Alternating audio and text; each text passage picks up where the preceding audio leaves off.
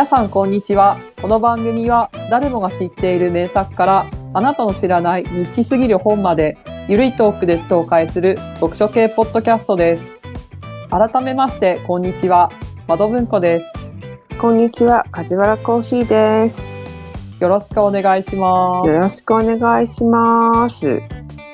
今回ははい。もう年末がやってきますので、年末なんですね。はまあそんなわけでクリスマス特集なんですけど、い、華やかな感じでじゃあ行きましょう。まあでもちょっと華やかっていうか、まあすごくクリスマスっぽいお話なのかなっていうところで選んで、まあ、今回ね、もうこの番組な、さりげなく3年目に突入してるので、ねえ、私も思ったんですよ、さっき。あれ？クリスマス特集3回目みたいな。そうそう。ん。で、まあ実はクリスマス特集やったのは最初の年だけなんですけど、なぜかクリスマスなのにドストエフスキーの死の家の記録やるっていう、あと、おあの、オースターの、あの、オーギー・レンのクリスマスストーリーですね。うんうん。一応クリスマス、あの、死の家の記録もクリスマスの話題があったので、そこを取り上げて、まあ、その2本でやって、でうんうん、ただ去年は、クリスマスじゃなくて、そこ通り越して初夢の話してましたね。初夢の話してましたか。そう。なぜか初夢の話。ちょっとクリスマスネタが思いつかなかったっていう感じで、もうお正月でいいやということで、去年は確か古代人の夢と、ええ。あとはあの、フロイトの燃える少年の夢ああ、知ってましたね、知ってました、知ってました。うんあの、いろんな文豪のその、うん、夢ネタをうん漫画にしたっていう短編漫画集ですね。それを紹介して、で、今年は、うんまあ、今年やっぱクリスマスにしたいなと思って、はい。そういえばこの話はクリスマスだったなっていうので思い出したのが、うん。と今回取り上げる、うんパトリシア・ハイスミスのうんキャロルという小説ですね。はい。まあ、今回はい川出文庫が出ている版なんですけれども、うんうん。これ、一応2015年に映画化もされてるんですね。で、その時に結構話題になったんですよ。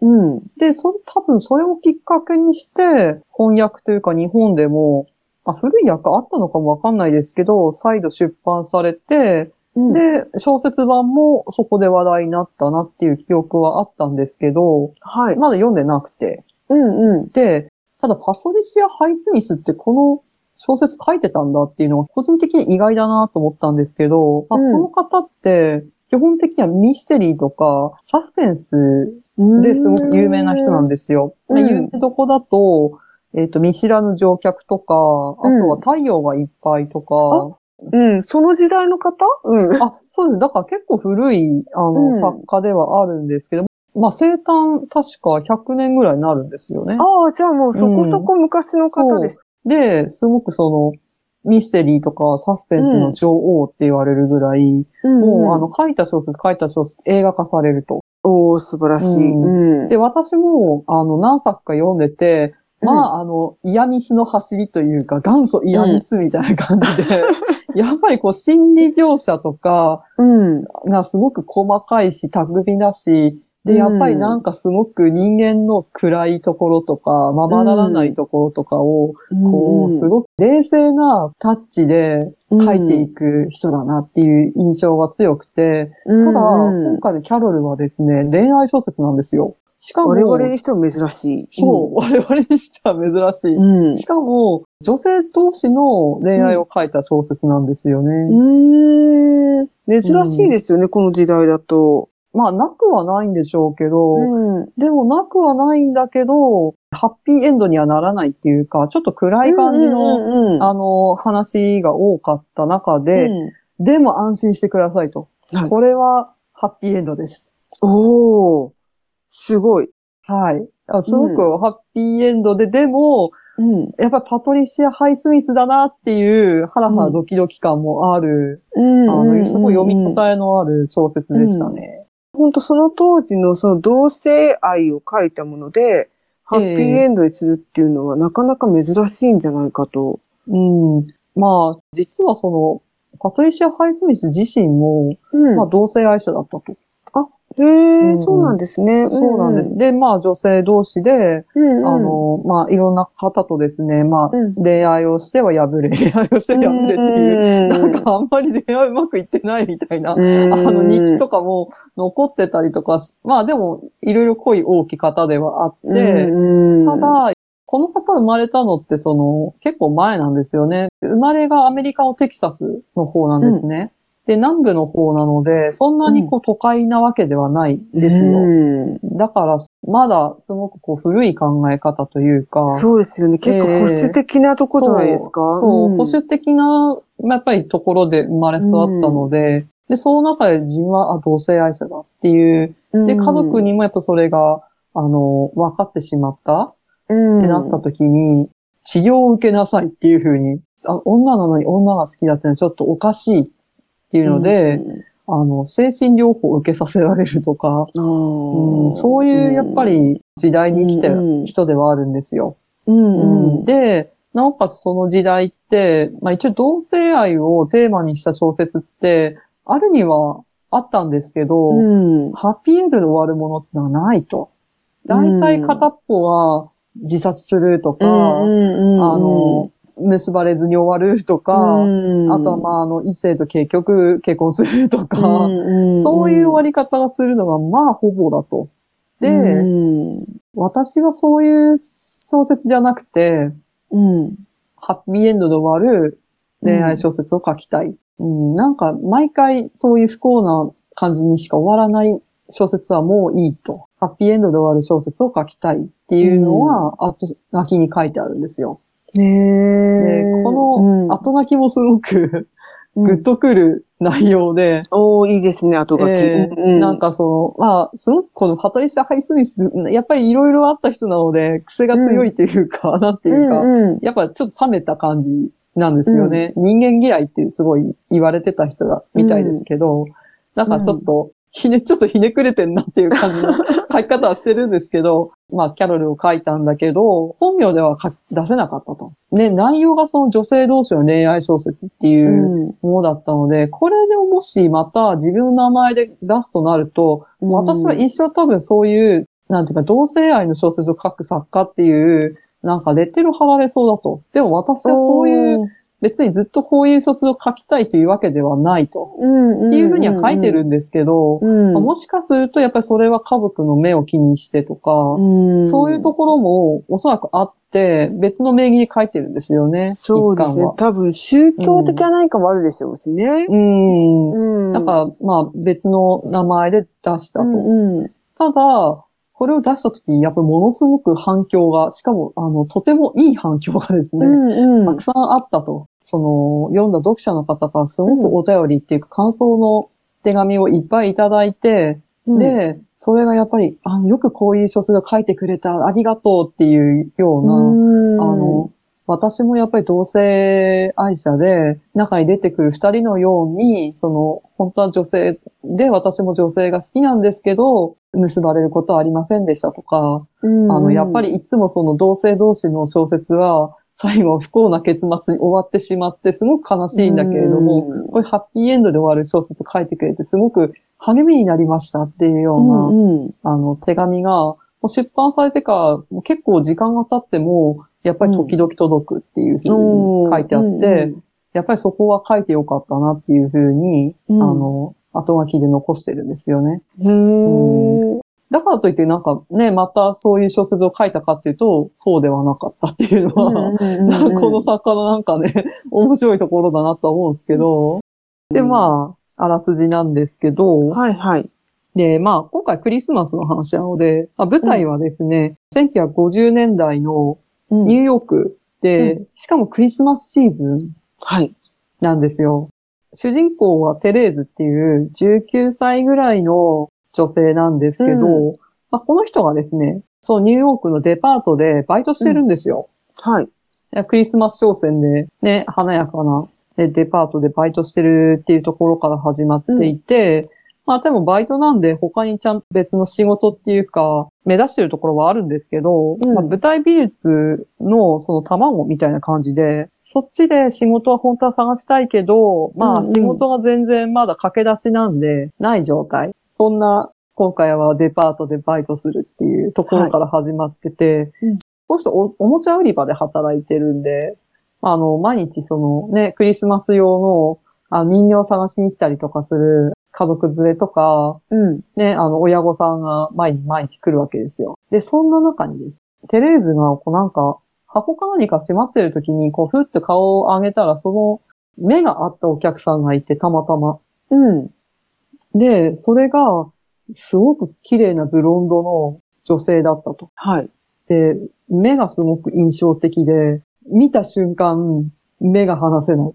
うんうん。で、なんかお互い目が離せない。うん。お、一目惚れですね。うん。そうそう。で、なんかその、その人がテレーズの方に向かってくるわけですよ。はい。で、ちょっとドキドキするんですけど、うんうんで、そのお女性がですね、まあ、あの、店頭に並べてあるディスプレイしてるカバンを、うんちょっと見てみたいんだけどって、うん。取ってくださらないみたいな感じで声かけてきて、そのカバンを見て、あ、これ気に入ったから、これ売り物だったら、あの、買いたいんだけれども、ちょっと大きい、なんかトランクみたいな大きいカバンだから、うちまで配送してくれませんか？って言われてはい。で、頼んで、その代引きの伝票とか書くわけですよ。で、その女性がですね、じゃあ、お願いしますねって言って去っていくんですけど、なんかその去っていくのを見るシーンがですね、うん。もうなんかそこの描写がすごいなんか印象に残ってて、なんか過ぎゆく一瞬一瞬をまるで二度と呼び戻せない時間のように、二度と取り戻せない幸福のように去っていくのをじっと噛み締めながら見てんですよ。もう恋じゃないですか。恋ですね。それが恋ですよ。そう。このフレーズの書き方がですね、やっぱりパトリシア・ハイスミスって文章すごくこう、うまいんですよ。うまいですよっていうか、すごく冷静な文章を書く人ではあるんですけど、うん。なんていうか、時々こういうなんかこう詩みたいな、あの、文章をさっと挟んでくるんですよね。さらっうん。そして翻訳の方も上手ですよと。ねあ。そう、翻訳の人もこれ多分すごくうまいんだろうなっていうので、一度見ただけで恋に落ちて、うん。なんていうんですかね、やっぱ恋に落ちて、あの、心奪われるっていうか、うんシーンって本当にこの、この言葉で表されているようなもんなのかなって思って、うんで、ああ、あの人行っちゃうっていう、でもなんか、でもただそれだけなんですよ、そのシーンだけだけだと。うんうんうんあ、なんかすごいドキドキした。なんか、すごくなんていうか言葉に表せないけど、とても惹かれる人だけ別に、そこで、それだけで終わるんだったらもうおしまいみたいな、うんうん。気になる人みたいな感じなんでしょうけど、でもですね、またその人戻ってくるんですよ。お、やりました。うん。そこに置いてある、ちょっと人形見せてもらえませんか？ってこう、うん。また話しかけてくるわけですよ。うんうん、で、あの、じゃあこれもいただくわってことになって、うん。これもちょっと配送してもらえませんか？ってこう、ね、はい。また伝票書くんですけど、もううん伝票ね、あの、住所聞かなくても、もう覚えちゃってますよ、と。もうね、なんだろう、プロ、プロですよ、もう。覚えますよ、もう、みたいな。それ恋愛のプロだわ。覚えてますよっていう、っていうのを、あの、悟られないように、今、うんあの、また、あの、伺った住所に書きますねっていうのを書いて、で、うん伝票を渡して、女性は去っていくんですけど、うん。ここでですね、やっぱりね、このテレーズってまだ19歳なわけですよ。怖いもの知らずなところがあるわけですよ、若いので。うんね、デパートの絵はがき売り場に行って、おさっき伝票に書いた住所に宛てにですね、クリスマスカードをね、送るんですよ。なんだろう。行動力。すげえなって思うんですよね。やっぱり行動力ある人が幸せになれるわけですよ。ね こっちはこっちでまたね、恋愛マスター。すごい。うんね、19歳にして。19歳にして、もうね、うんい。やーなんかそれを何のこう、ためらいもなく、さーっと言って、パーって書いて、うんペッて送っちゃうんですよ。っていうのが、まずファーストシーンとしてあるんですね。シーンの作り方、いいなと思ったんですけど、でもですね、このテレーズには、リチャードっていう恋人がいまして、で、まあ、何年ぐらい付き合ってるのかな？でも、まあ、そんな多分1年とかそんぐらいだと思うんですけど、もうそこそこ付き合ってはいて、うん、で、リチャードもまあ画家目指してるって言ってんだけど、本当に画家になる気あんのかちょっとよくわかんないみたいな。うん、あ、もうで歌もつながね、バンドマンみたいな感じじゃないですか、またそれ。そうなんですよ。いいとこの坊ちゃんというか、まあ、ある程度裕福な家庭に育ったのかなっていう感じの彼氏がおりまして。うん。で、まあ、そこそこ仲も良く、うん。で、もうなんだったら、リチャードの家に遊びに行って、リチャードのおじいちゃんおばあちゃんとかと 顔見知りぐらいのうんうん。勢いなんですけど、うん。で、もうリチャードはもうテレーズに続婚なわけですよ。で、来年、その年が明けたら、ヨーロッパ旅行行こうね、みたいな話をしてんですね、二人で。うん、うん。でも、でもなんかテレーズは、なんか、リチャードのこと別に嫌いじゃないし、もちろん好きなんだけど、うん。好きなんだけど、っていう感じなんですよ。うんうんうん。なんだろう。でもなんか、うん。で、毎日こう、リチャードと会ったと、会ったりとかして、うん。まあ、まあ、それで全然なんか、楽しくは過ごしてるんですけど、でもなんとなく心ここにあらずなんです。なるほど。でうんうん、そう、そういうシーンも書かれてて、で、うんまた数日経った後にですね、なんと、え、クリスマスカードを送ったあの、女性からですね、電話来るんですよ。あ、電話来ちゃった。うん。そう。うん。で、え、やべ、クレームかな？と思って、あ んた勝手になんか客の住所に、ね、あの、クリスマスカード送ってこないでくださいみたいな、個人情報じゃないですか、みたいな感じで、うん言われんのかな？みたいな感じでドキドキと思って、うん。出たら、あなたがクリスマスカード送ってくれたの？っていう、うん。なんか、まんざらでもなさそうだなと。おう。うんうん。で、なんだったら今度、お茶しませんか？みたいな感じで。やっったえうんってなるわけじゃないですか。うん。で、まあ、お茶をすると。ちょっとここで急速にですね、なんかその女性と。急接近じゃないですか。急接近なわけですよ。うんうんリチャードなんてもうえーかそう。もう。ね、リチャードなんてもう、もうリチャードなんどうでもいいですよ。ね、残念ながら。うん。そう、急激にね、なんか近づくわけですよ。で、まあ、その女性がキャロルっていうのを、ああ、なるまあ、ほど。そこで、はい、あの、仲良くなった時に知るわけですよ。うんうん。お茶する中で、あの、いろいろね、お話をしていくわけですけど、お互いはどういう人なのかっていうのがまたここで分かっていくわけですけど、うんでキャロルは多分30過ぎぐらいかなっていうぐらいの、で、まあうん結婚してて、うん。で、娘も一人いると。ただ、どうも家庭はうまくいってない。うん、で、なんだったら、もう離婚調停中。うんうん。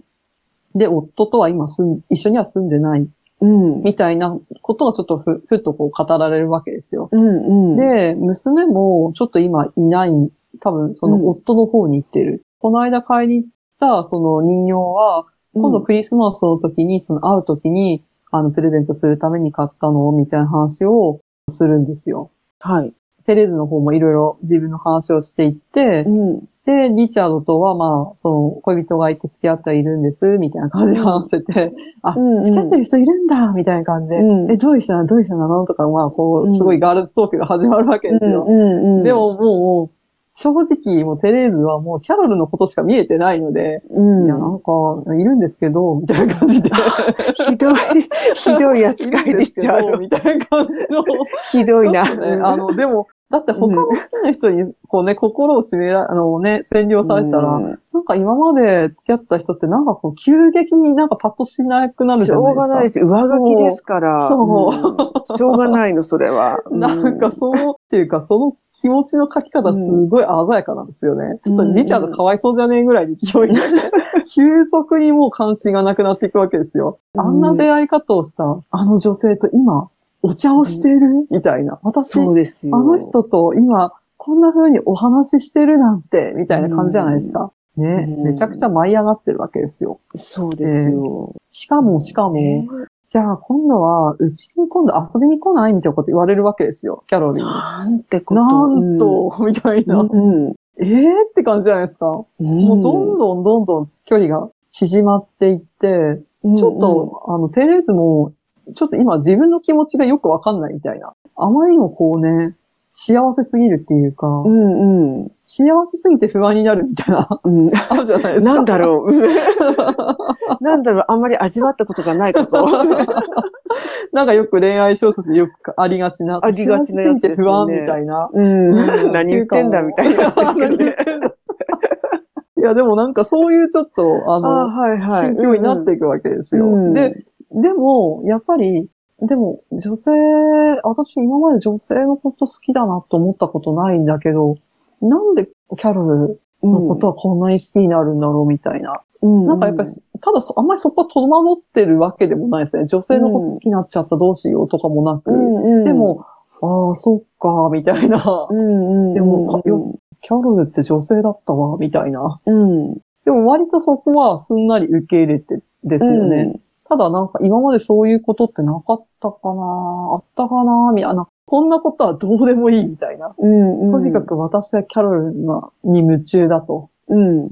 ただそれが恋愛なのかどうなのかってまだ分かってないんですよね。なんていうかもう、初期のこうわーって盛り上がってる感じで、うんうんうん もう突っ走ってる感じで。はいはいはいはい。うんでもなんかもう、その初期のキラキラした感じ。うん、もう会えるだけでも嬉しいみたいな。うん。そういうね、シーンがずっと続いていくんですけど、でもなんかそういうのと一方対比してやっぱそのリチャードうん。のおっと、リチャード。そううんお話とかもあって、リチャードはリチャードで、そのクリスマスどうする？みたいな感じで、うちに遊びに来るよね？みたいな感じで。だってリチャードはもうそう、うん自分もテレーズのこと大好きだし、うん。で、テレーズも、俺のこと絶対好きだよね？みたいな。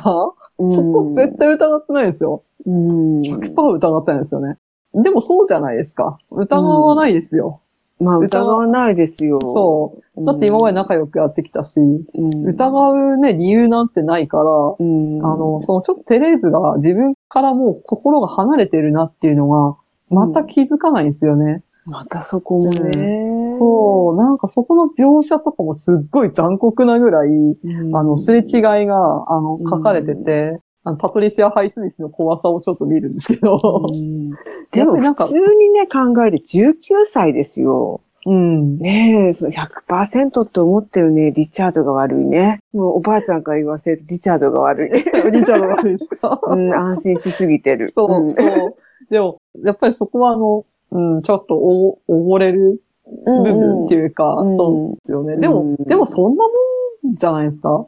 そこを疑い始めるっていうのは結構破綻の始まりっていうか、ね。ね場合によってはですよ。逆にそこは怖いから考えたくないっていうのもあるのかもしれないですし、後半になってくるとだんだんそんな感じなんですけど、うん。で、まあ、クリスマスシーズンなので、うんうん。クリスマスイブの時に、うん。キャロルに、あの、うちに遊びに来ないって言われて、うん。キャロルの車に乗って、うん。キャロルの家はちょっと離れてんですよね、ニューヨークの郊外の方にあって、まあまあお金持ちのうん。いいところのうちなので、うん。郊外の、あの、離れたところにお家があるんですよ。で、車で迎えに来てくれて、ドライブがてら、キャロルの家に行くんですけど、うん。その家に行く途中にですね、トンネルがあるんですよ。はい。で、そのトンネルを通ってる時に、ああ、このままトンネルが崩落して、車ごと巻き込まれて、うん。で、ぺしゃんこになって、二人とも。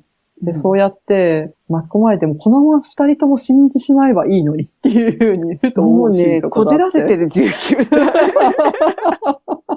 この瞬間が永遠であったらいいのにみたいなことを。うんまあね、わからなくはないけど、そういうねこじらせ心理。すごいな、うんなんかなんかそこら辺にすごい若さを感じるっていうか、若いね、若い。ねうん昭和若いですよね。若いし、昭和、昭和ですよね、なんかね。昔なんですかね、やっぱ。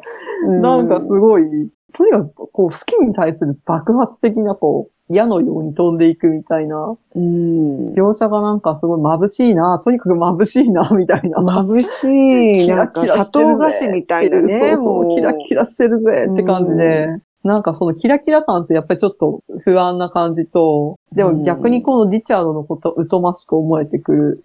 でも別にリチャードは悪くはないっていうのは、テレーズは分かってるんですよ。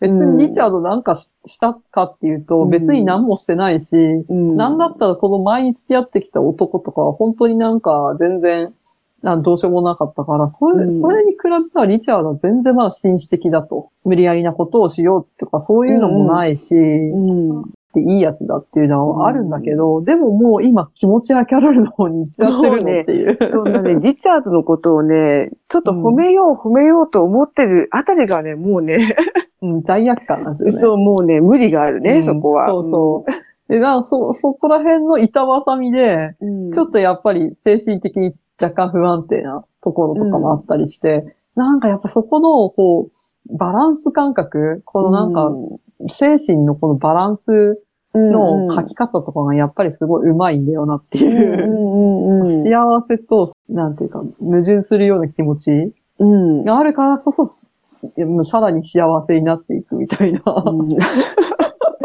もうなんだろうな。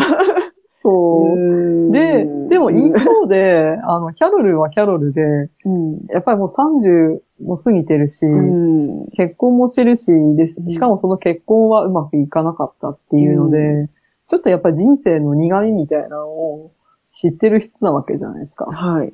うん、だから、なんていうか自分も、あの、テレーズにすごくこう、まっすぐにそういう関心を向けられてるなってのはもちろんわかるんですよ。ねね、そう、好意を持たれてるなってのはすごくわかるし、もしかしてそれは恋愛なのか、それとも、年上の人に対する憧れみたいな、うんうん、あるじゃないですか、そういうのって。うん、ありますね。若い時って、年上のそうね、同性の人にちょっと憧れる。うん、ありますね。それそれか、そういう感じなのかなっていうふうに、ちょっとやっぱり冷静に見てる部分とかもあるんですよ。うん、で、ちょっと突き放して見てたりとか、する部分もあったりして、うん、で、あなたちょっと今のぼせてんのよみたいな感じで、うん、言ってみたりとか、で、またそのクリスマスイブの時に、誰もいない大きい家にその招かれて、で、そこでいろいろお話しするんだけど、うん、うん、でもなんかやっぱりその、ね、キラキラしてるそのテレーズ。でもテレーズもキラキラはしてるんだけど、この人はこの人で家族がいないんですよ。うーん、うん。もうお父さん若い時、あの、小さい時に亡くして、お母さんは、うん、まあ結再婚はしたんだけど、お母さんとあんまりうまくいかなくて、うんうん、で、結局は、まあ、10歳1回行かないがくらいで、孤児院に預けられて、うんうん、そこからずっとお母さんと会ってないんです。うん、で、孤児院のその育ててくれた修道女の人？に、ちょっとこう、淡い恋心っていうか、うん、なんかやっぱり、ね、ちょっと淡い思いみたいなのは、抱いてたんだけど、それが何なのかっていうのはわかん、わからず、うん、まあここまで来て、で、時々やっぱり辛いなっていう時に、その、修道女の人のことをちょっと思い出すみたいな。うん、うん、でも、キャロルに会ってしまったら、その人の思い出も消し飛んでしまった。みたいな。うん、また上書き。うん、そう、上書きされてしまったっていう。なんかそういう、うん、それを話はしないんだけど、うん、で、あと、そのね、ニューヨークに出てきて、うん、まあ出版社で働いてたんだけど、すごい全然うまくいかなくて、もうなんか、もう何もかも嫌になって、街を、もう街から逃げたくなって逃げたんです、みたいな話をするんですよ。うんうん、で、その時に、でもキャロルは、その逃げられるっていうのは、あの、羨ましいことでもあるのよ、みたいなことをぼそって言うんですよね。うんうん。すごいそこになんか、そう、キャロルが今背負ってるものうん。とか、これまでそのね、背負ってきたものみたいなのを後でこう知ることになると、やっぱりちょっと二人の対比、まあ、うんうん、別にテレーズが全然苦労を知らないっていうわけではないし、キャロルも一応家族はあって、その点ではテレーゼより全然恵まれてはいるんだけど、うん、なんかままならんよなっていう まあ、19歳と30歳の、そのね、うん、経験っていうかね、生きてきた年数の、そうそう。あれもありますからね。うん、そうそう。で、なんかそういう、全然ハッピーじゃない話をクリスマスイブにする二人っていう、うん、ところで、またこうね、気持ちが急接近していくわけですよ。なるほど。うんうん。うんでもでも、その一応なんか、その時にキャロルの夫が一瞬帰ってくるんですよ。ほう。ちょっと取りに来るものあったから、帰っていくんですけど、うんうん、なんかやっぱりゾワゾワっとするみたいな。うん。ああ、もうこの人とは今うまくいってないっていうのが、まあ明らかにわかるみたいな。うん。すごく寒々しい空気が流れてて、ゾワッとするのと、うん、なんか、一瞬そのテレーズと夫ですね、夫のお人っていうのが、うん、まあ、この人なんだっけ？えっ、ー、と、ハージっていう人ですね、うん、が、そのテレーズのことを見たときになんか、うわっていうような顔をした、されたような気がするって。うん、なんかこう、すごく嫌なものを見るような目で見られた気がする。うんうんうん。うん、それは何なのかっていうのとか、あとはその日泊まったんだっけかな？泊まった日、次の日の朝、起きたら、なんか、リビングの方でうん。話し声がするなと思って、で、あれキャロルだけじゃないのかなと思って下に降りてったら、うん。キャロルと同じ年ぐらいの女の人がリビングうんにキャロルと話してて、すごく仲が良さそうだと。うん。で、その人は、ああ、この人ね、アビーっていうのよっていう風に、キャロルとに紹介されるんだけど、なんかこう、なんとなく、お友達なのかっていう感じなんですよね。なんかそういういろんなこう、人間関係がキャロルの周りにもあるぞっていうのが、うん。うん。こう感じながら帰っていって、で、次の日は、リチャードの家でクリスマスを過ごすんですよ。リチャードの家としては、もうテレーズって、もう将来結婚するよね、ぐらいの勢いで、めっちゃ、めっちゃ歓迎されてるわけですよ。はいはい。うんうん。そう、すごいこうね、あの、フレッドリーに温かく迎えてくれるうん。一家。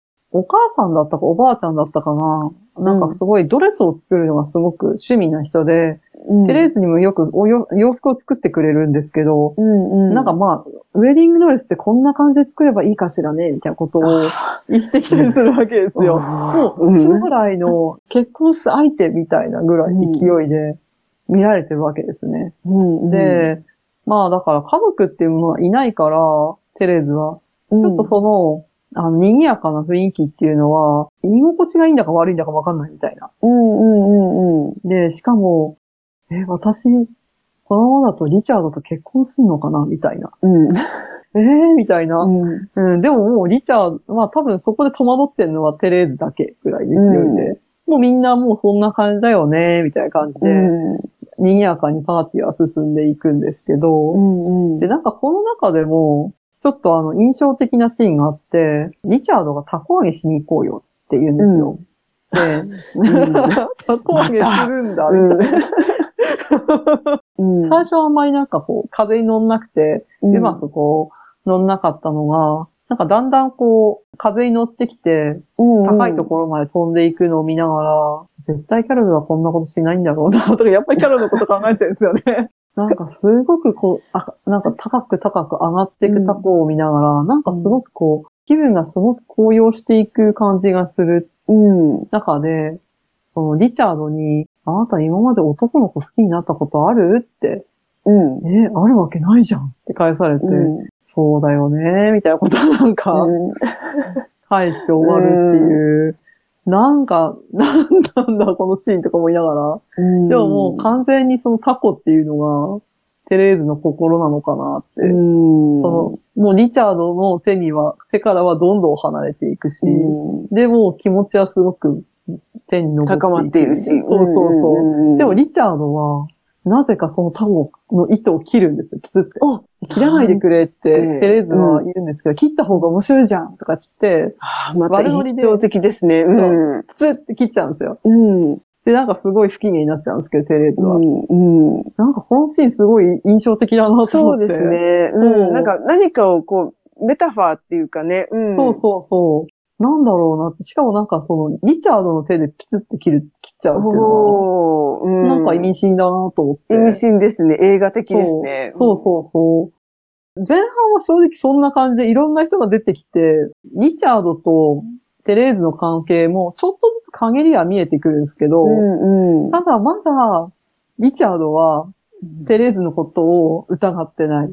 うん。こんな、なんかもう予定とかすごいすっかされても、ごめん、もう、なんかすごい忘れてたわ、それって言って、うん。全然ちょっと行く気しないの、ちょっと他に予定ができちゃったからごめんねって言って断って、キャロルとお酒飲みに行くみたいなうんのとか、繰り返されても、うん。リチャードは辛抱強いんですよ。えー、リチャード。だからリチうんャード、なんかこの時点まではちょっとどんくさいけどいいやつなのかなっていや、怖い、もう、リチャードが。思ってはいる、いたんですけど、私もなんかちょっと若干、さっきも言ったように、リチャードって疑ってないんですよね。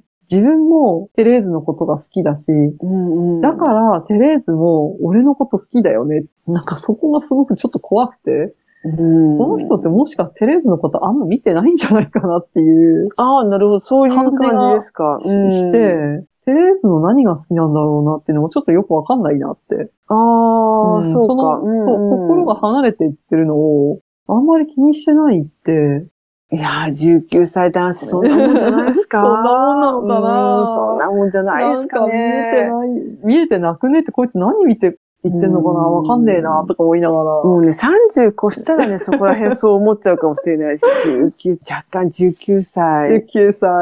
うん。まだちょっとそこ難しいですかね。そこ難しいんじゃないですかね。いや、それ男の子だけじゃなくて、女の子もそうだけども。んまあ確かにそっか、そうですね。なんかね、そこら辺が結構ね、もうあの書き方が、なかなか物語進まないんで、もどかしいっちゃもどかしいんですけど、なんかそこら辺は結構丁寧に書いてて、うん。ちょっと怖い。いなって思いながら。うん、でもまあ子供、子供じゃないかもしれないですけども、すごい若い時の恋ってそんな感じじゃないですか？多あ分。まあ確かに恋に恋するっつうか。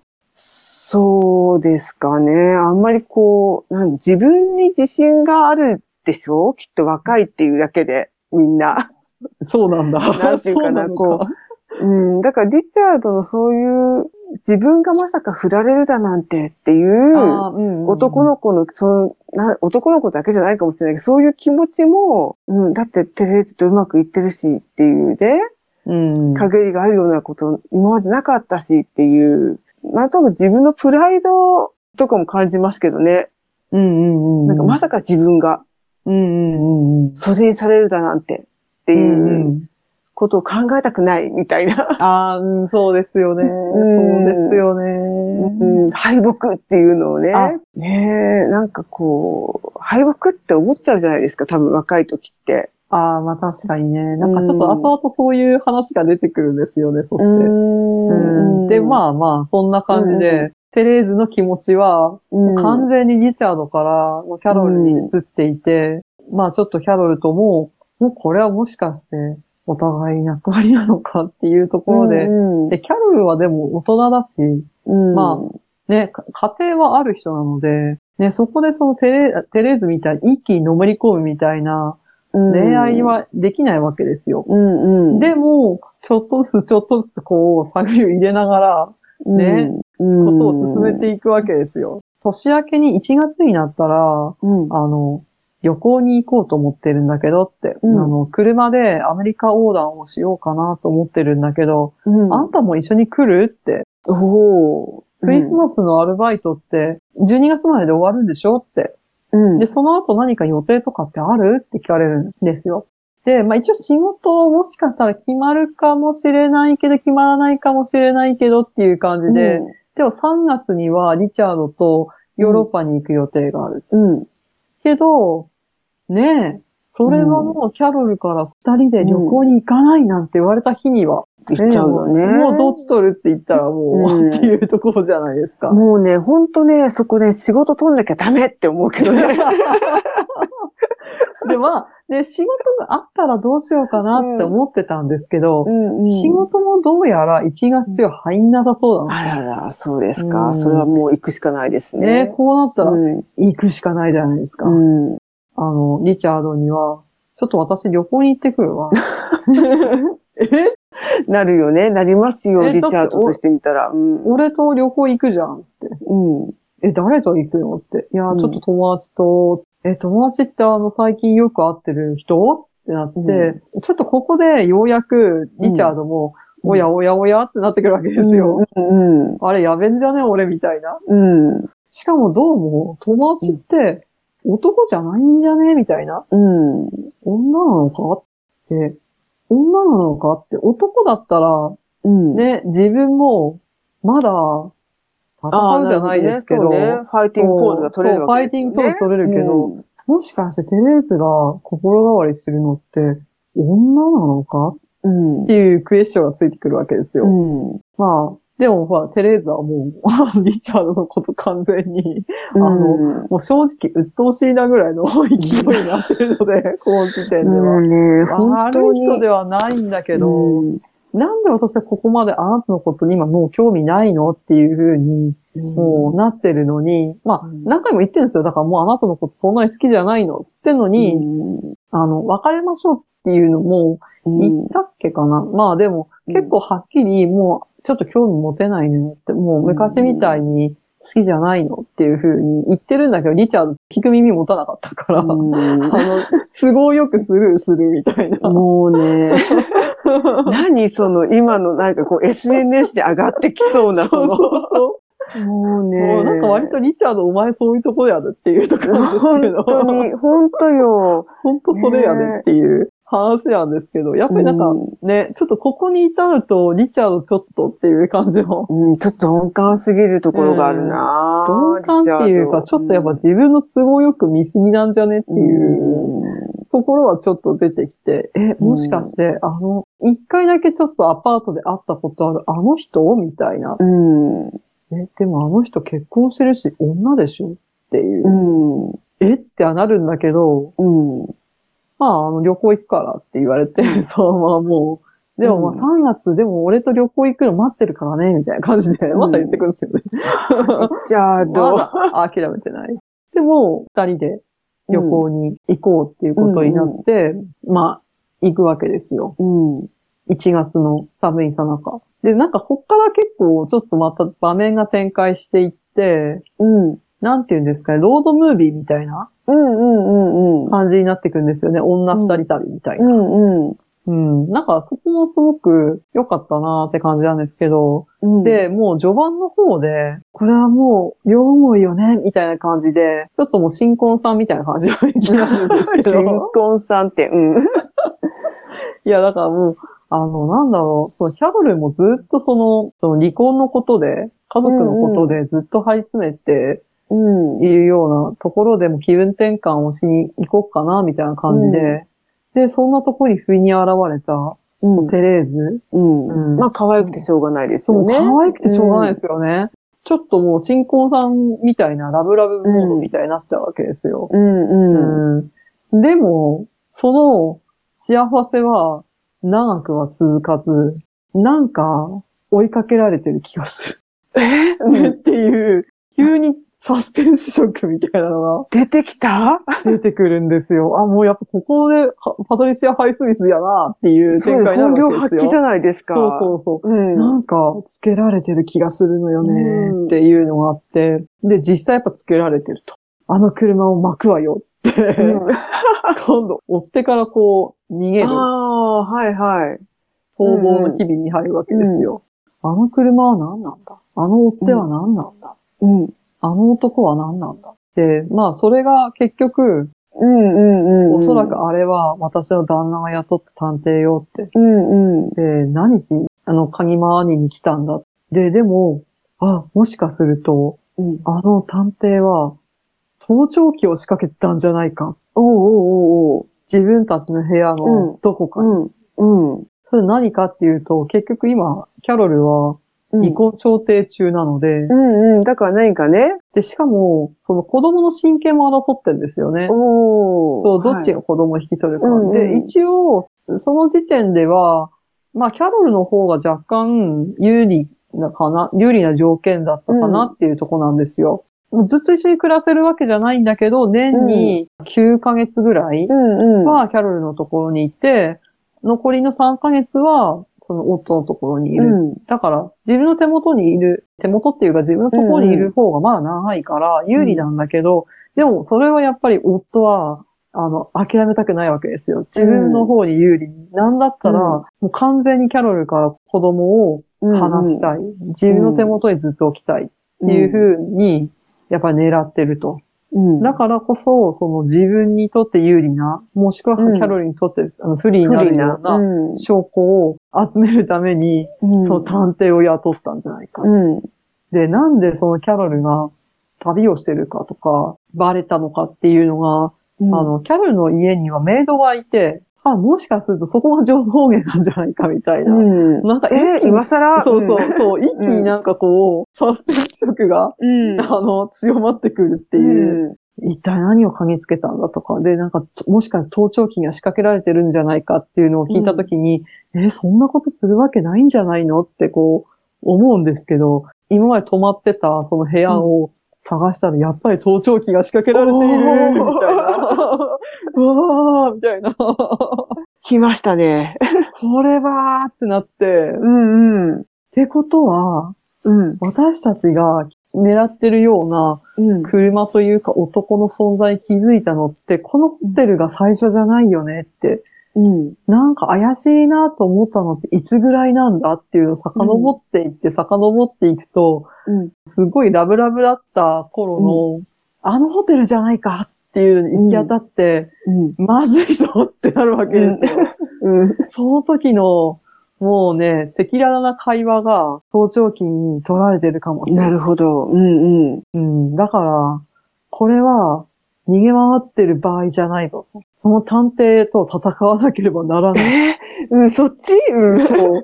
何のためにこれをしてるんだってのは突き止めて、ももし盗聴をしてるんだったら、うん。その時のテープはどうなってるんだっていうのをうん。突き止めなければならないってなって、うんキャロルは戦うわけですよ。うん。その男と。っていうとこからですね、この話はいきなりサスペンスになっていくわけですよ。えー、えって、そう、えー、って展開なんですけどー、。えーっていう、なんか、そこから突然スパイダー作戦みたいになっちゃうわけですね。だって、そうだってそこで、あれが変わりましたよ今、私の中で BGM が変わりましたよ。BGM 変わりますよね。変わりましたそうそうそう。すごい、そんな感じなんですよね。なんか。トム・クルーズ出てきちゃったもん、私の頭の中に今。いや、トム・クルーズは出てこないけど。ミッション・インポッシブルがミッション・インもポッシブルう、とか。今流れてます、その中でそう。いは。や、ちゃいます、ちゃいます、ちゃいます。そんな、放送で登ったりとかしないですか？ら、大丈夫突です。然キャロルが、みたいな。まあ、その、探偵ともいろいろやいやい、うん、で、もうこれはちょっと、うかうか、あの、こんなのんびり、旅に出てる場合じゃないと。まあ、うん。あの、旅に出る前から、それはそうだろうって感じなんですけど、うん。今それやってるところじゃないだろうって感じなんですけど、まあいろいろ突っ込みどころはだいぶあるんですけど、うん。もうちょっとこれはまたニューヨークに戻って、うん。このままだと自分の立場がかなりやばいことになっているっていうのを気づくわけですよ。うん。もともとあったテープ前半の部分はぜもうニューヨークの弁護士のとこに送ってるって言われて、うんってことは一番やばいやつが捉えてんじゃんってことになって、うん。私もそこに帰って、離婚裁判戦わなければいけないから、私は先に帰るけど、あなたはここに残ってなさいって言って、キャロルはニューヨークに一人で帰っちゃうんですよ。えー、それはそれ困っちゃいませうん。ん車を置いて。まあお金の、お金は私置いてくから、あの、私が戻るまで、あの、ホテルに、ちょっと状況落ち着くまでホテルにいなさいみたいな。もしくは、私の車使って旅してもいいから、ええあの、ちょっと待ってくださいみたいなこと言われて、えー、それはキャロル途中でなの？うん。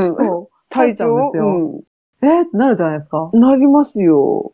え、私ここで一人置いてかれんの？みたいな。えーね。だって考えてみてくださいよ。突然ね、なんか旅に出ようって言われて、旅に行って、ね、岩手ぐらいに行って、岩手？岩手。盛岡に入ったかなぐらいのところで、ちょっと私東京帰るから、みたいな。あなた岩手のホテルにいて、みたいなこと言われたらちょっと困っちゃいません？え、え、一人で東能とかいたらいいの？みたいな。遠野行ってもいいから、みたいなこと言われてね。なんカッパに会えと？みたいな。そうそう、ちょっと妖怪あるから、みたいなこと言われて。え、また？雑誌連絡する、LINE するから、みみたいな。うん。なんかそうとりあえず雑誌話したら LINE してとか言って言われるのと同じ感じですよ、それ。軽いよ、それ。やだよ、みたいな。え、どういうことですよね、本当まさに。うんうんそれにほら、何、自分以外のことで戦うわけじゃないですか。そうそう。テレーズにしてみたら、あ、テレーズ？でしたっけ？うん、テレーズ。ですね。テレーズにしてみたらね、自分以外のその、お子さんとはいえね、その人のために帰っていくわけじゃないですか。そうそう。テレーズの心はいかに？ですようね。ん。で、今までこうなんかすごく、なんだろう、舞い上がってて、もう絶頂期だったわけじゃないですか。うんもう幸せの絶頂みたいな。こんな、うんこんななんか、だって出会ってまだ3週間くらいしか経ってないですよ、展開。うん一番いい時じゃないですか。そう。んもう、両思いだって分かって、もう最高にラブラブイチャイチャな時期で、うんいきなりこの展開で、はーみたいな。ね、もうそれね、本当サービス期間っていうことをね、でサービス期間だから恋愛のっていうのね、お試しです、みたいな。もう3ヶ月おばあ。ちゃんね、テレビに言いたい。ね、なんか展開が早すぎんですよね、毎回。うんね、ここでもまたさらにね、展開が早くて、うん一人で置いてかれて、でもまあ、うん戻ってくるよね、大丈夫だよねって最初はこううん言い聞かせるんですけど、うん2週間経っても戻ってこない。やばい。人としてやばい。ですか。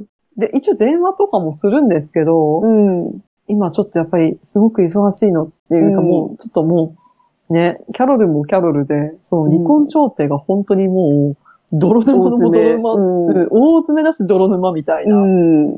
まあね、まあ言い方あれですけど、やっぱ身から出たサビみたいなところあるわけじまあゃないですか。まあまあ、そうですよね。そううんなんていうか、やっぱりまあ、はめら、はめられたではないですけど、うんもう正直、夫としては待ってましたみたいな状況なそうですよね。わけですよ。うん。まあ、もしかしたらこうなるのを待ってたのかもしれないし。うん。うんっていうのは、あの、さっきのアビーっていう人いるじゃないですか。ちょっと一瞬出てきた、あのね、うん朝降りたら、なんかすごい仲良くしてる人いるなっていうアビーなんですけど、昔ね、キャロルとアビーって、うん。その事業をやってたことがあったと。うんうん。一瞬。その時に、実は一瞬だけ、アビーと付き合ってたことがあるんですよ。なるほど。うん。前科持ちですね。うん前科持ち、そうなんですよ。まあ、だからキャロルも、うん。なんかその自分が女性のこと好きだっていうのは全然考えたことはなかったと、それまで。うん。でも、夫とも、一応結婚は最初の頃うまくいってたんだけど、うん。なんかやっぱりうまくいかない。うん。子供は一人ね、あの、うん。娘が授かったけど、しっくりこなかった。うん。そのアビーと、まあちょっとね、ちょっとしたことがあって、うん。その恋人になるっていう時に、ああ、私はやっぱ、もしかすると女性が好きだったんだっていうのが、うんそこで分かったっていう。うん。だって、女の人って男性と結婚するものでしょっていう頭でずっと生きてきてたから、うん。自分のセクシャリティについて考えたことはなかったっうん。ていうのをなんかどこかで話してるんですけど、うん。でもその、そのアビーと付き合ってたっていうのが、うん。結局、その夫にも分かっちゃうんですよね。うん。でもそれはもう、このまま夫婦やってても続かい。ないからもう別れましょうって話をした直後ぐらいにそれが出てきて、うん。だからもうね、夫からすればさ、まあまあ、その夫の方もちょっとまあいろいろ、うーんってなるところはあるんですけど、でも、まあね、夫の方から見たら、あの女はもともと結婚に向かない女だったんだっていうふううに、ん。それの証拠っていうか、ああ、なるほど。になってしまうわけですよね。で、しかも、その帰ってきた時にまた違う若い女性がいたっていうのを見て、ああ、やっぱりこい、この人は異性愛者じゃなく同性愛者だったんだなっていうので、うん裏切られたみたいな。この人はそれを隠して自分と結婚したんじゃないか。うーん。あ、うんそこ？うん。そこなのか。うんうん。で、もしこれが、ね、しかもうまくいってないわけじゃないですか。今、離婚調停してるぐらいなんで。うんうん。だとしたら、やっぱりそれって裏切り、あの、裏切っての結婚だったと。うん。うんしかも結婚してる状態で付き合ってたわけだから、まあ不倫だって言われれば、あまあまあまあ、うんそれはもうねうんあの、あれなわけだし、しかも時代的にやっぱりその同性愛者っていうのは、ややっぱりまだすごく、うん悪く言われるそうねそうですよね。うん悲しくはないっていうふうに言われる時代だから、めちゃくちゃ心象悪いわけですよね。うんもう最高に今、キャロル不利っていう。うん。うんだから、すごく、あの、難しい裁判になってるわけですよ。うん以前もそういうことがあり、そうね、でもキャロだしうん。うんで、そういう人間が果たして母親としてのふさわしいのかっていうふああ、うに、なるほどね。うん。そういう今立場に立たされている。うんっていうか、うん。それ同性愛とか関係なく、うんキャロルに問題がそこは。うん、そう、そう、そうなんですよね。本当は多分そうね、あの、言われるべきなんでしょうけど、うん。でも、プラスして同性愛者まあね、だっていうふまあうに言われるわけですよ。時代背景的にね。うん。で、それをすごく裁判の場だから、陪審員とかもいるわけですよ。ああ、心象が悪いと。うん。そう。で、それを、本当にその見ず知らずの人にすごくボロクソに言われるっていう。うん。それを手紙に、すごく長い手紙を送ってくんですね。うん。キャロルが。うん。、で、結局、その、別れましょうみたいなうん。話になるんですよ。うん。結局ね。うん。まあ、いろいろあって、やっぱりもうこのまま続けない方がいいんじゃないかっていうのもあるし、な。やっぱりちょっと、その、あの時、帰ったっていうのは、結局、私は、あなたではなく、娘を取ったんだっていうふああ、うに。まあまあ、うん。あなたではなく、娘の方をやっぱり、重視したんだっていうふうに、選んでしまったんだってういうのを、長いこう手紙でうん綴ってくるわけですよ。うんでも、テレーズはテレーズで、やっぱりそれって、裏切られたって、裏切られたっていうか、やっぱショックなわけですよね。まあ、ショックですよね。うんうんえーって。キャロル悪いな。うん。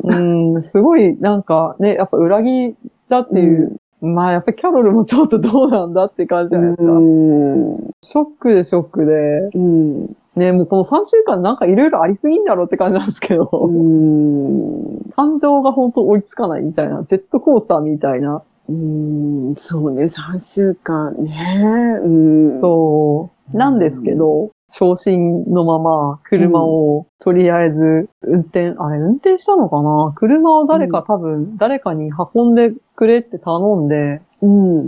自分は確か飛行機に乗って戻ってきて、うん。もうキャロルと会わないっていう風な。あ、もうなんだろう。今度今、竹内まりやが頭に流れてきた。ね。なんか、うん。その、結局自分が見てたキャロルって何だったんだろうな、みたいなのを、うん。ちょっとやっぱり落ち着いてから考えたりするんですよね。うん。で、まあ、リチャードとももちろん別れて、うんでリチャードもリチャードですげえ長い手紙送ってくるんですけど、うんやっぱりそれもボロクソ言ってくるんですよね。う、う ん結局、あの、うん君はあの女についていったことを後悔するよってうん。うん言うんですよ。若いな。まあ確かに、た正しかったかもしれんけど、うん。なんか女と恋愛するからこうなるんだよみたいなことを、うん。こうになるよみたいなことを書いてくるんですよね。うん。なんかその辺の、なんていうか、書き方に、やっぱりそ、うん、それはやっぱり、あの、作者の、うんいろいろいろいろもろもろが詰まってんのかなってか、そうですね、きっとね。ううんん。その家族にもいろいろ言われたりとか、うん。ままああ自分のもちろん体験とかね。う。うん。ん、もちろんその社会的に、うん。まだすごく偏見を持って見られた時代だったから、鬱屈みたいな、鬱屈じゃないですけど、悔しさみたいなのが、なんかその手紙とかに滲み出てるのかなと思いながら、ね、恋破れるっていう、昇進のまま、もう年明けからいきなりこれっていうう。ん。っていうか、これ、あれですか、クリスマス特集でやっていい話。なんかね、ちょっとこれクリスマス特集だったかなってちょっと今思ってるんですけど。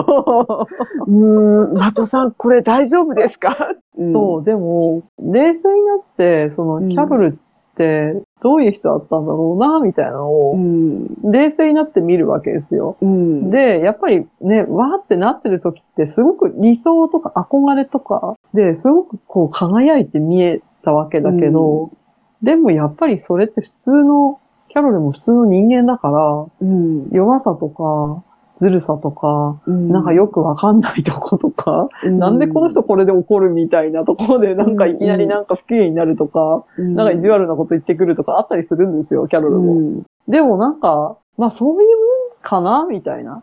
うん。それをちょっとずつこう受け入れてくるっていうか、でもやっぱり。そう、でも思い出すと本当になんか、あんなにのぼさんがってもしかしたら、私なんか、なんて笑い物にされたのかなぐらいの勢いで、うんすごい落ちこ、もうショックで傷つくんですけど、うんうん。なんか、私なんか本当ただ笑い物にされたのかなあのなんか、こんな何も知らない子で、みたいな感じで、うんって思って、本当になんか傷ついて、もうなんかキャロルのことを思い出すのも本当辛いみたいな、もう本当になんていうか、ね、失恋直後の、みたいな 感じなんですけど、そうですね。うん。完全に失恋直後ですね。そう思い出すと、なんかあの幸せと、なんか辛さがいっぺんに押し寄せてきて、もうどうしたらいいかわかんないみたいな、ね、なんですけど、うん。まあやっぱりちょっとしばらく時間置いてから、キャロルからまたお手紙が届くんですよね。うん手紙だったかな？電話だったかな？来るんですよ。うん。でももう、私はキャロルのことを忘れようって言って、うん。なんか映画の仕事が入って、うん。その舞台美術の映画のちょっと仕事につながるかもしれないっていうんで、うん。ちょっとそのパーティーに呼ばれて、ブラックドレスを着て、かなり大人っぽい雰囲気、いつものちょっと、ね、まあ19歳だから、若い感じの可愛い感じの格好じゃなくて、うんブラックドレスで清掃して行った時に、キャロルから久しぶりに連絡があって、今ちょっと会えないかしら。うん。なんかすごく久しぶりにこう会うんですよね。うん。そうするとなんか、同じ人とは思えないぐらい大人になったわねってこう。でもその大人になったっていうのは、キャロルと会って、うん。恋に落ちて、でも一旦はそのすごくどん底まで落とされるぐらいうん失恋をして、うん。その経験を経たからこそっていうところがうん一皮抜けましたよ、あなたのおかげで、みたいな感じなわけですよ。19歳なのに。19歳だけど。19歳なのに。うん。でも、もしかしたら、この二人はまた別の、別のっていうか第二のスタートを切るのかなっていうところでお話は終わるんですよね。ああ、なるほど。うんうんじゃあもう手放しで万歳のハッピーエンドではなくて、うん。まあ、ほのかなハッピーエンドなんですね。まあ、多分付き合うかなっていう感じの弱い。いや、付き合うとは思うけど、弱い。うん。付き合うと思うんだけど、今までみたいなキャッキャウフフみたいなだけの恋愛ではおそらくないんだろうけど、えーっていうような19歳、キャッキャウフフでいいって、まだマジで。なるほど。うんおしまい。っていうああ。話ですね。なんかクリスマス要素が最初しかなかったですね、これ。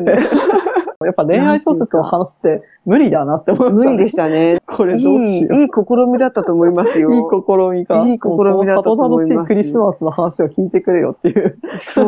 もうね、本当に、お互いね、本当恋愛小説向いてないな、みたいな。見てないですね。でも、パトリシア・ハイスミスって、うんあの、これだけしか恋愛小説書いてないんですけど、やっぱりこの人の恋愛小説すごい面白かったなと思ったのは、う書き方はすごく淡々としてんですよね。あの、詩的な部分とか、あの、恋舞い上がる感じとか、幸せなんだか今不安なのかわかんなくて、精神的情緒不安定みたいな感じの書き方とか、うん。やっぱりものすごく素晴らしくうまいんですけど、うんうん。なんていうか、それでもやっぱりちょっと一歩引いたところでそれを観察して淡々と書いてるみたいな、うん。筆致がですね、やっぱり恋愛小説こう、おたお互いわかるそれわかるみたいな感じのうん。共感を求められるような書き方してくる作品とかもあったりして、ちょっとそれが苦手だなっていうところはあるんですけど、うんそこはあんまり感じずに、めちゃめちゃクールな文体で、うんこの二人のこう、キャッキャウフフ、あとジェットコースターのように、うんあの、関係が進んでいって、あ舞い上がって落ちて、みたいな。うんで、またあの、終点に戻ってくるみたいなうん展開をですね、やっぱり楽しめたなっていうう。んうん。で、恋愛小説ってやっぱサスペンスなんですよね。そう、恋愛自体がね、うん。そんな、キャッキャフフっていうもんじゃないじゃないですか。それだけではないよなっていう。そうそう。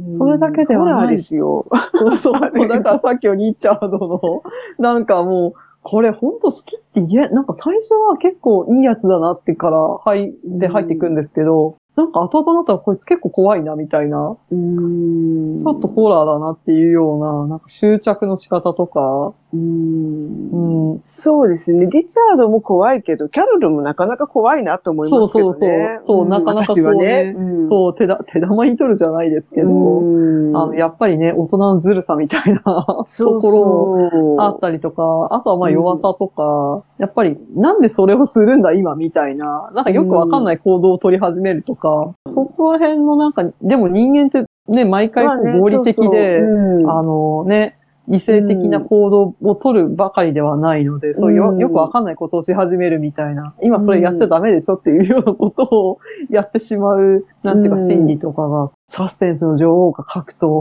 恋愛小説ってこんなにハマるか、みたいな、そういうところの面白さは、すごくあそうりますよね。ですよね。なんか信憑性があるというか、うそうそうそう。ちょっとなんだろう、人間味、うん、ね、良くも悪くも人間味がある感じはするけども、うん。やっぱりね、全員ちょっと怖いなって思いながら。怖いですよね。やっぱり恋愛って怖いですよね。うんっていうのもあるし、同性同士の恋愛っていうのを書いてるんだけど、でもなんかそれがすごくこうね、テーマとして書くっていうよりは、好きになった人が女性だったみたいな、っん。ていうだけの話みたいな感じで書書いてるんですよね。なんかそれがすごく良くて、全然なんかね、そういう小説を書くんだみたいな肩肘張った感じが全然しなくて、うんうんうん。なんだろう、本当に、ああ、私女の人も好きになるんだ、みたいな。ねえ。うん。うん。でもまあ、わからなくはない、わからなくはない感じはしますけどね、そういう。そう。この小説を見ながらなんかすごい思い出した話があっ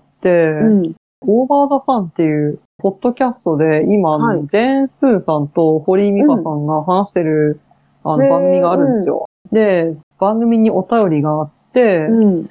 で、リスナーの人からで、で、その人はもう50代中頃、結婚して子供もいて、うん。で、子供はもう、一段落ついた、まあ、働いてるぐらいの年になって、で、子供から、お母さんたまにはエステ行ってきなよ、みたいな感じで、うん。なんか近所にあるエステサロンのエステ券をもらって、はい。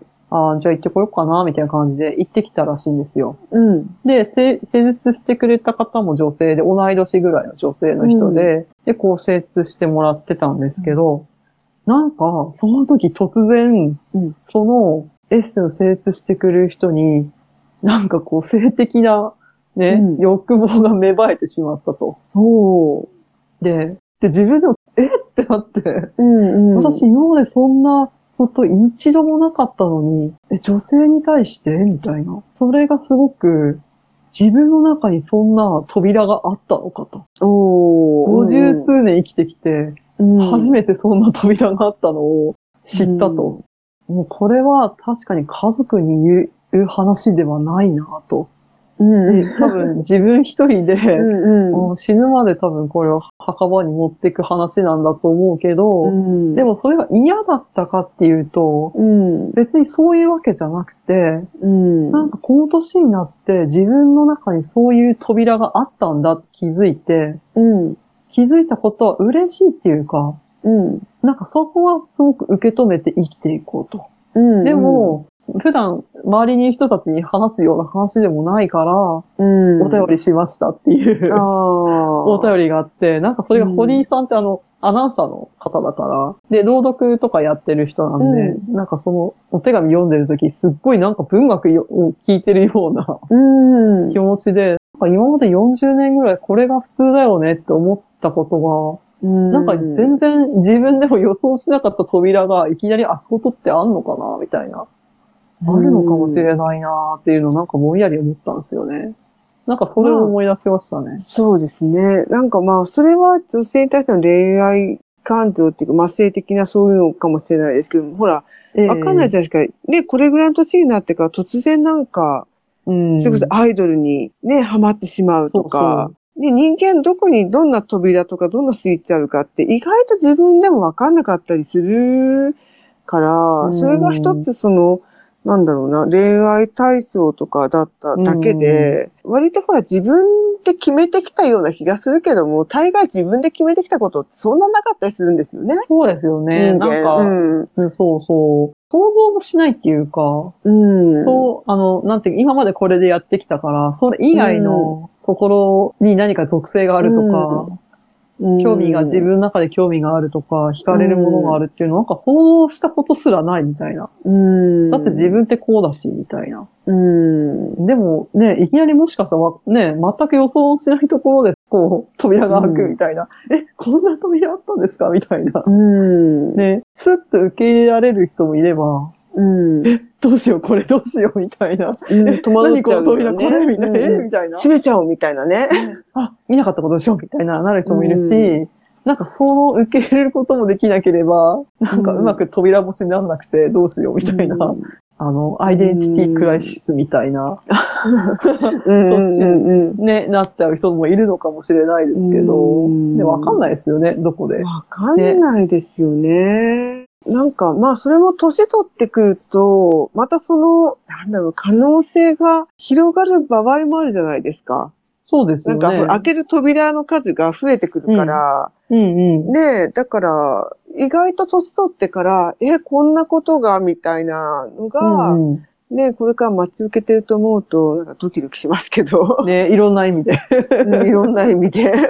なんかね、なんかそれすごい思いました。なんかキャロルとか、多分もしかするとあの時代のね、女性の方だと、ね、女性は男性と結婚して、ね、家庭を持って子供を産むのはまあ幸せだみたいな。うんあんまりそこを疑問に思わなかったんだけど、あれでも、あれ？みたいな。うん。だから自分がなんかそう立場になった時に、その扉を開くトリガーになったりもするかもしれないですよね。そういうのが。そう読んだことによって。あー、そうそうそうそう。うんうん。あったりするかもしれないですし。うん。で、今だったらね、別女性が女性のこと好きとか男性のが男性のこと好きとか。まあまあ、今、今でもあるか。まあ、まあ今でもね、うん自由だって言いつつも、まあそういう情報に触れることはすごく多くはなったんだけど、全然こう、そうね偏見とかそういうのがないか、障壁がないかっていうとそうでもないでしょうけど、そうですよね。アメリカのね、うテキサスでしたっけ？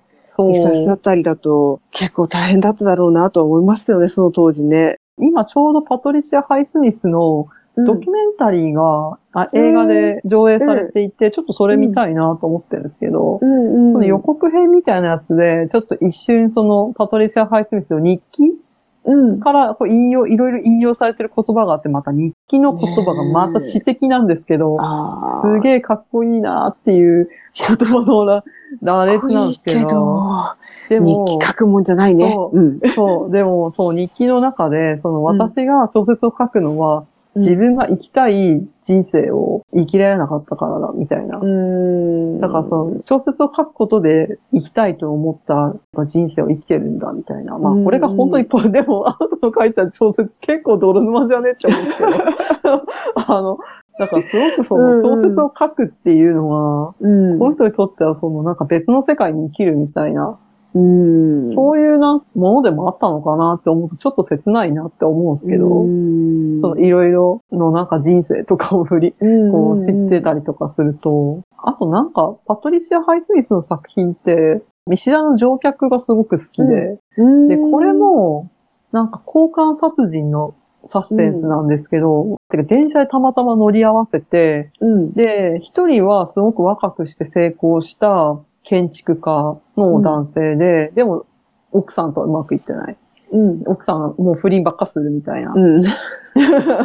もううん。本当にもうショック。でも、その人奥さんは自分にとって初恋の人なんですよ。うん。でもその初恋の人にすごい不倫ばっかされて、うん。なんか別れたくても別れられなくて、うんもうどうしたらみたいな感じで、もう家庭はもうボロボロで、うんもう一人は、ちょっと仕事もしなくてプラプラしてて、アル中気味な、うん。あの、青年で、父親との関係がうまくいってない。で、うん。なんか、母親ともちょっとどうなんだって関係ではあるんだけど、うん。まあ、あんまり人生うまくいってない。うん。で、青年とちょっといろいろ話してるうちに、なんか、いや、家庭うまくいってなくてね、みたいな、なんでそんな話を知らない人に話をするんだよって思うんですけど、交換殺人をしたらバレないでしょ、うんみたいな話をその青年から持ちかけられて、で、最初にその青年の方が建築家のあの奥さんを殺し、うんうん。で、僕の方はやったんだから、あなたもやってくれますよね、つって、うんもう建築家は逃げられないっていううん。サスペンスなんですけど、うん。これもなんか、青年の方が建築家に対する、なんていうか、憧れがすごいんですよ。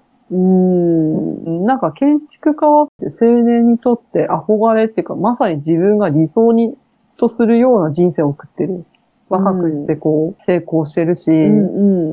でもその憧れが、なんか知らない、なんていうかもうほとんど恋愛ぐらいの勢いなんですよね。うん。まあ、あの、建築家の方はなんか、この人怖いな、みたいな感じなんですけど、うんうんなんか割とそういう作品多いなーって思って、憧れが恋愛に変わっていくっていうか、こういう理想の人生を送ってる人に憧れて、その人になりたいみたいな。うん。太陽といっぱいもそうですしね。うん。そうです。なりたいんですね。なりたいんだな。なりたい、うん何か別の人になりたいみたいな、うん恋愛なのかなって思うんですけど。なんですよね、それね。恋愛とかじゃなくて、あれ、なんて、投影って言うんでしたっけ、うん、投影っていうか、そんな感じもするんですよね。なんかキャロルも、なんか、テレーズって多分、キャロルにそういうちょっと憧れみたいな、自分のちょっとやっぱり理想じゃないですけど、ちょっと憧れ。れを投影してる部分もあって、でもなんかキャロルがやっぱそれを、あなた憧れ、私に理想を見てるだけなのに、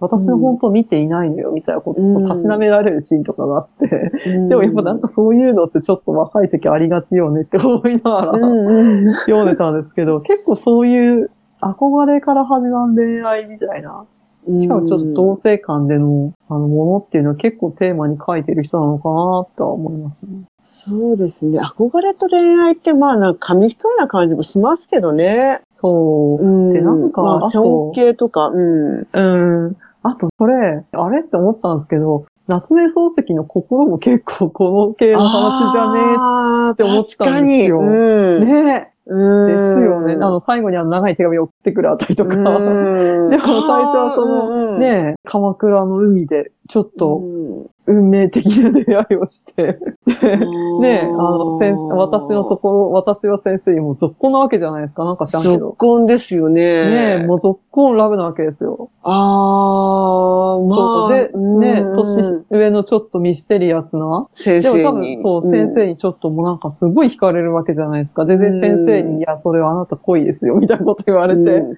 こっちはこうやって言っちゃうしね、先ちょっ。と先生みたいな、罪作りやなとか思いながら、うんでもちょっとね、謎があるから惹かれるっていうか、うん。謎があるからそこになんていうか自分の理想を投影しやすいのか。ああ、そうかもしれないですよね。ううんんうんうんうん。でもやっぱなんかったらでも惹かれないんじゃない？謎っていうか。え、K って誰なんすか？みたいな。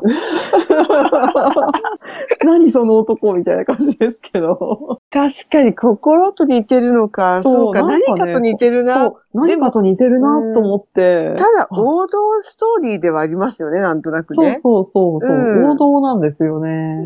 そうそう、それが、もう、なん恋愛の王道っていううか、んうんうん。うんだからやっぱミステリーと恋愛ってすごく相性いいんだなと。いいんですミステリーっていうかよね。サスペンスかうんサスペンスとミステリーってすごく相性いいんだなと思って、アメリカにはキャロルがあり、日本には心があるみたいな。心があり、うん。それをよく映像化しているのが韓国ドラマかなと思いますけど。なんとなくね、こう、愛憎劇みたいうん愛いやな。ちょちょっと重すぎないですか？あの愛憎でも。